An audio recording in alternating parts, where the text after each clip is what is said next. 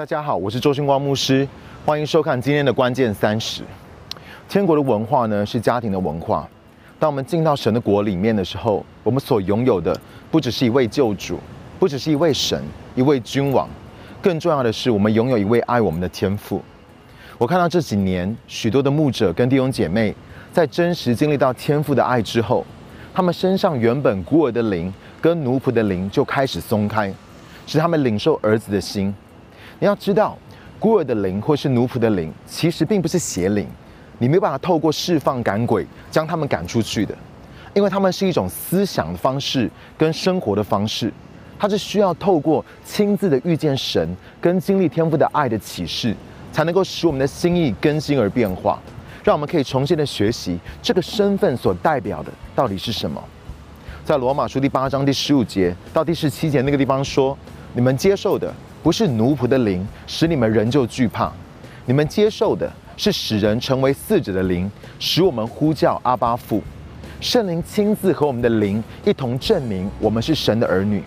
既然是儿女，就是后嗣，是神的后嗣。”也和基督一同做后嗣。保罗说：“我们所领受的，不是让我们还在恐惧当中那个奴仆的灵，而是我们领受了使人成为嗣子，也就是我们常说的做儿子的灵。但是英文呢，它用的这个字叫 Spirit of Adoption。Adoption 的意思呢，就是领养，意思是说我们原本都是奴仆，我们原本像孤儿一样，却是被神领养，成为了天父的孩子。”以佛所书第一章第四节第五节，里面说到，就如创立世界以前，他在基督里拣选了我们，使我们因着爱，在他面前成为圣洁，没有瑕疵。他又按着自己旨意所喜悦的，预定我们借着耶稣基督得儿子的名分。保罗在这个地方呢，又再一次的提到这件事情，就是得儿子的名分，讲到的就是被领养成为神的儿女。可是你知道吗？这个领养的过程是从什么时候开始的吗？我曾听过，在台湾要领养孩子是需要非常，就是经过一段很长的申请、上课、预备跟等候的过程。为了要预备领养的父母，也为了要保护被领养的孩子。保罗说呢，这个神领养我们回家的过程，是从创造世界以前就开始了。别说你还没有出生。就连亚当夏娃都还没有出生，神就早已经预定好了这件事情。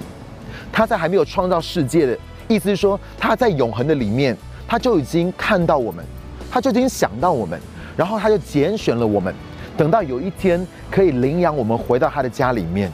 哇，真的是有够久的。最近呢，发生了一件事情，让我对这件事情呢有一个新的看见跟理解。我的弟弟训正牧师呢有三个小孩。一直都想要养狗，他们已经吵了很久了，但是爸爸妈妈都没有答应他们。于是呢，他们就先从帮忙照顾我家的喜乐蒂牧羊犬开始。当我跟喜恩出国服侍的时候呢，就会把我们家的狗送去他们家里面，孩子们就练习照顾它。有一天呢，一家专门训练喜乐蒂牧羊犬去比赛的犬舍，有几只狗想要让人领养，他们就有兴趣要养，于是呢，就问我的意见。有一只呢是刚从比赛退下来，大概是三岁；另外一只呢是比赛的冠军犬，是八岁，非常的漂亮。所以他们就跑来问我说：“阿贝阿贝，我该养哪？我们该养哪一只？”我就说呢，冠军狗真的非常漂亮，体态跟毛色都是一流的。但是它已经八岁了，喜乐蒂牧羊犬呢大概只能够活十几岁，所以大概几年你就要有心理的准备。但是三岁的那一只呢，应该能够活超过十年的时间，所以呢，我就叫孩子们，他说你们回去考虑一下。他们后来回去的时候呢，呃，讨论以后呢，就选了三岁的那一只。但是八岁的那一只冠军狗呢，真的非常的漂亮，所以我就跟他们开玩笑，随便讲说，哎，等阿贝家那只十五岁的科比，就是我们家那只喜乐蒂牧羊犬走了之后呢，或许我可以收养那一只八岁的，但现在还不行。他们就说。那我们就先接两只回家好了。等到科比走了之后呢，阿贝再来接这只冠军狗回去。然后训正牧师的女儿还真真的很好笑，她知道阿贝想要养那只冠军狗之后呢，反而更想要养那只冠军狗。那训正牧师的老婆雅文，呃，师母呢，她就觉得原本不是只想好要养一只吗？怎么变成突然变成讲了讲一讲就变成要养两只，都快要崩溃了。所以小朋友他们就一直如妈妈说啊，答应他说我们会好好的照顾狗。然后你知道他们还做了一张海报，把家中每一个人照顾狗狗的职责全部都列表出来。所以妈妈呢才很勉强的答应他们。去领养前的那个礼拜天，训正牧师呢还要我陪孩子们去买狗狗的东西，因为怕他们乱买一些主人很爽，但是狗狗根本用不得、用不到、不需要的东西。然后我们那一天晚上去逛了超久的，从研究哪一种饲料最好。你知道后来我们买了鹿肉的饲料，那个店员还告诉我们说是米其林三星级的饲料，哇哩嘞的，吃的比人还要高级。也买了一些的必需品。那一天呢，训正牧师刷卡。付上了很大的代价，他没有想到养一只狗可以这么的花钱，而且呢，每一个东西还要买两套，因为是为了这两只要领养回家的狗来做准备。到领养的那一天，训正牧师送孩子去上课之后呢，早上八点就把我叫起来，要陪他去拿狗。犬舍呢是在宜兰，是牧者朋友介绍的，因为老板很爱狗，不随便让人领养。也不随便呢让狗生，所以一年呢整个犬舍也只配种了一次，而且它是非常严格的，因为它也是狗狗比赛的裁判，它不像是一些不孝犬舍为了赚钱一直让狗生，但是呢他们的犬舍这么多年来呢也有五十多只狗了。我们到了那个地方之后呢，老板已经将要领养的那两只放在一个小园子里面要等着我们。我跟训正牧师一到的时候呢，就看到一个景象，就是呢，那只八岁的冠军狗一直试图要去骑那只三岁的啊狗，OK？然后呢，你要知道，一直去骑它嘛，其实你知道，狗要骑另外一只狗，那其实这两只呢都是公的。老板就说：“哦，我告诉你，我跟你们解释一下，因为那只冠军狗呢，这一生曾经配种过一次，但是因为只要有配过的话呢，它里面就会有这样的冲动，但是结扎之后呢，就会好很多。”你知道，当我看到那只八岁的狗去骑那只三岁狗这个画面的时候呢，我就跟训生牧师说：“我说，如果把两今天如果把那两只狗都带回家的话，你老婆看到这个画面可能会把你杀了。所以我劝你今天还是只带一只回家就好了，这样比较保险，而且你们可能比较能够 handle，就是可能比较能够负荷得了。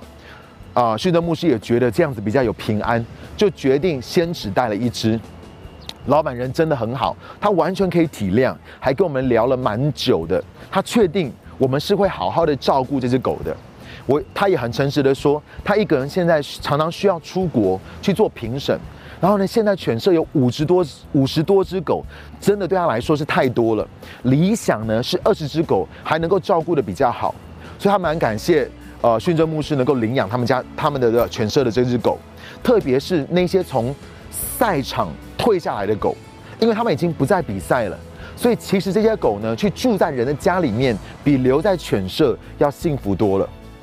那你必须要知道，这些在犬舍长大的狗呢，一辈子都是关在笼子里面，一天出来两次放风，他们动一动，上下厕所，然后呢又被关回去，所以他们是生活在一个很小的一个笼子的里面，所以他们其实还蛮怕陌生人的。老板呢，跟狗照完了相之后，他要照相留念一下。照完了相之后呢，就把狗狗抱给我，然后呢，训正牧师就开车，我就一路抱着它，然后呢，抱着它抱，把它抱在我的身上，然后一路这样开车回家。我看得出来，离开它的主人跟犬舍，它其实很紧张，但是不亏是比赛过的狗，它超级乖的，在我的脚上一动都不动，也完全不叫也不吵。这个老板狗太多了。所以很久都没有帮它洗澡，因为它也不比赛了，所以很久已经没有帮它洗澡了，味道很重。而我前一天呢，早就已经帮它约好洗澡，所以呢，我们就先送它过去。当时呢是十一点，洗狗的店员呢一看就说，它的毛打结的真的很厉害，这是一个大工程，所以叫我们等他电话，呃，才来接他。到了快五点的时候，记得我说十一点我们送过去。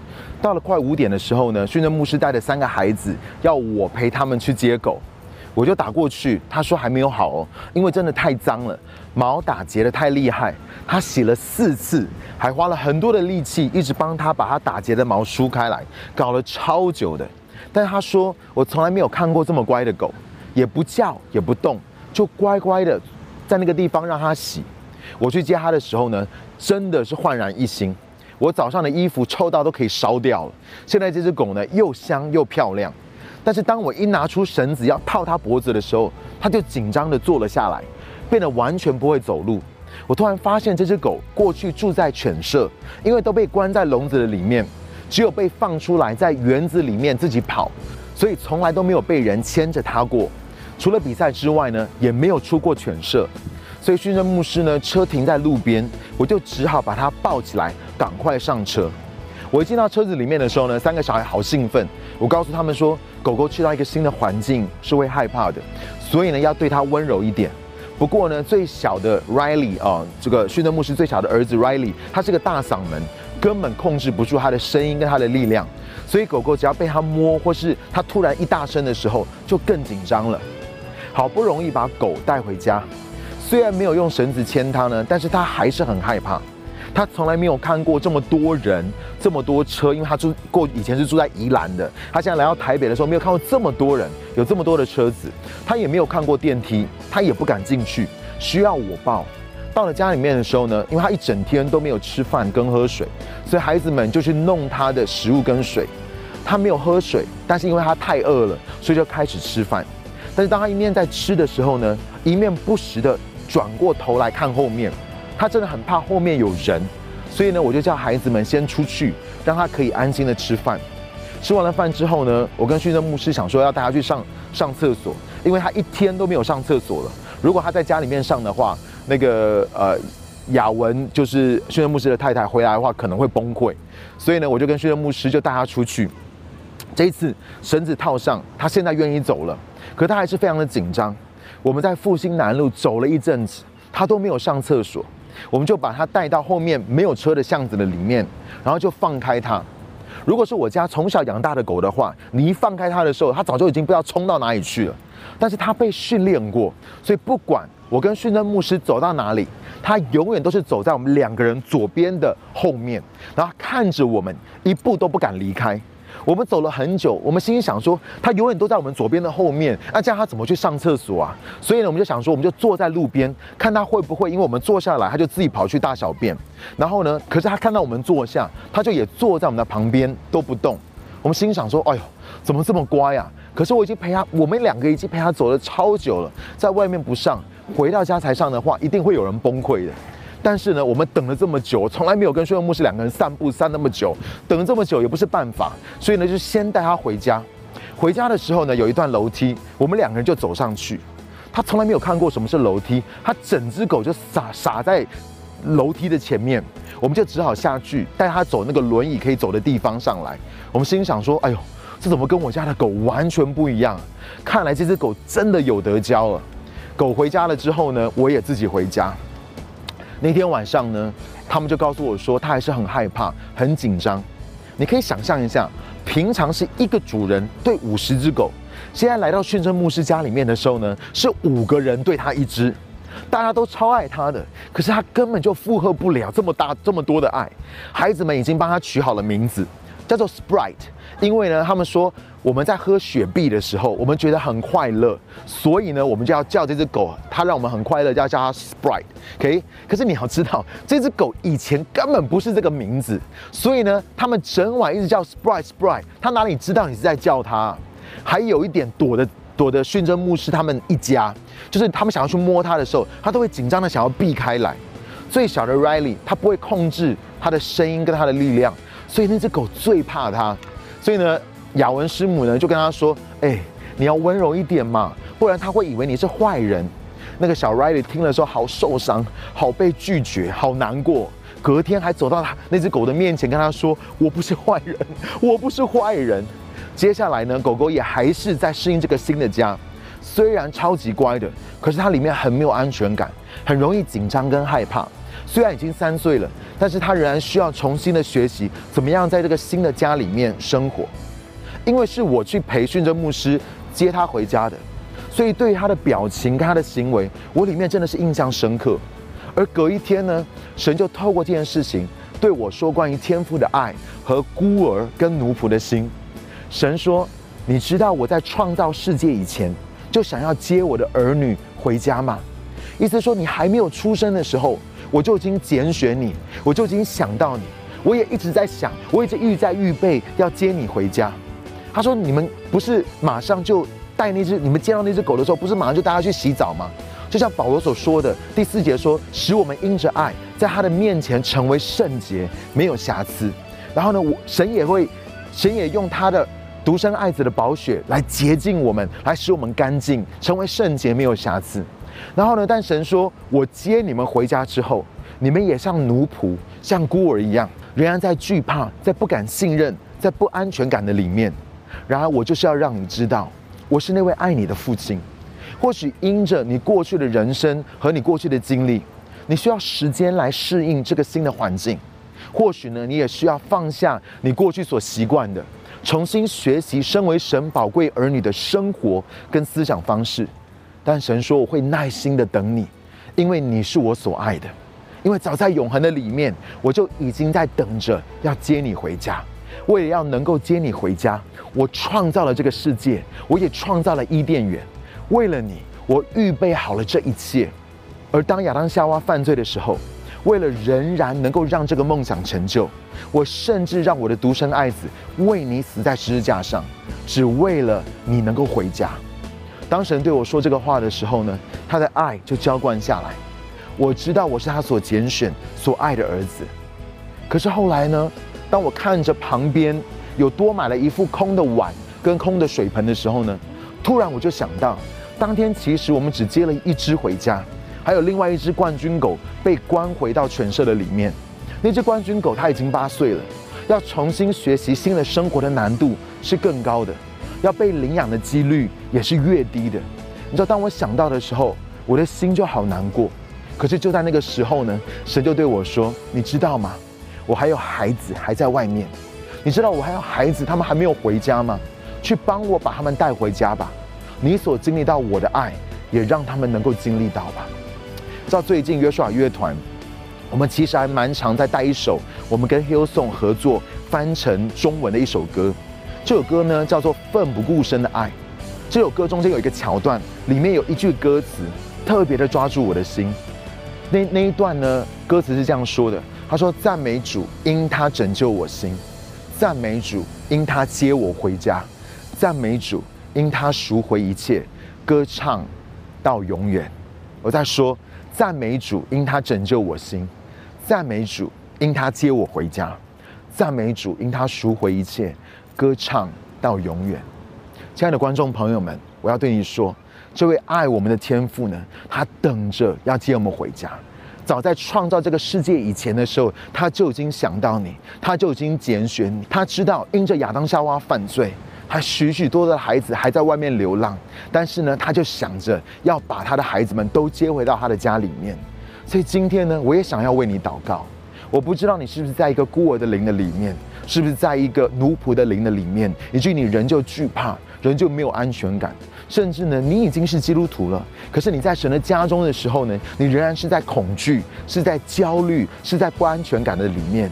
今天让天父的爱可以临到你的生命的当中，让他对你说：“孩子，我已经等你很久了。不要像那个浪子比喻的哥哥一样，虽然他在家里面，但是他却是仍然像一孤儿一样，他却是仍然像一个浪子一样，好像没有回家一样。他不知道父所预备的这一切都是为了他。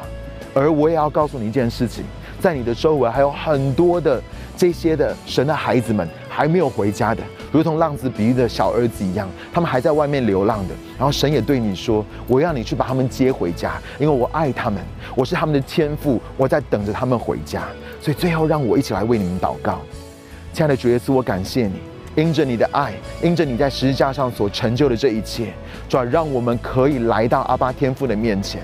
主啊，当我们明白我们的身份，知道我们是天父所爱、所拣选的。也当我们知道神预备了这一切，就是要接我们回家的时候，主你让我们知道我们真实的身份，以及我们每一个人都领受那个做儿子的灵，哦主，以至于我们不再受到孤儿的灵跟奴仆的灵捆绑，以至于害怕，以至于恐惧。主求你让我们在你的爱的里面就没有任何的惧怕，因为天父的爱是完全的爱。所以也求你把一个怜悯人的心，主要把一个真的是怜悯那些失丧灵魂的心，对失丧灵魂的那个负担也放在我们的里面。因为主，你对我们说，我还有很多的孩子还在外面，主要让我们去成为那个爱的管道，主要让我们能够为你去接触那些的人，以及他们会认识，主要你是他们唯一的天赋，你是他们的。拯救的源头，你是他们安慰，你是他们保护的源头。主啊，你在等你的孩子们回家。主啊，我们不但自己要回家，我们要把所有你的儿女都带回到你的家里面，因为这是阿巴天父你荣耀的心意。我们将祷告，奉靠耶稣的名求，阿门。我是周金光牧师，谢谢你观赏今天的关键三十，我们下个礼拜再见。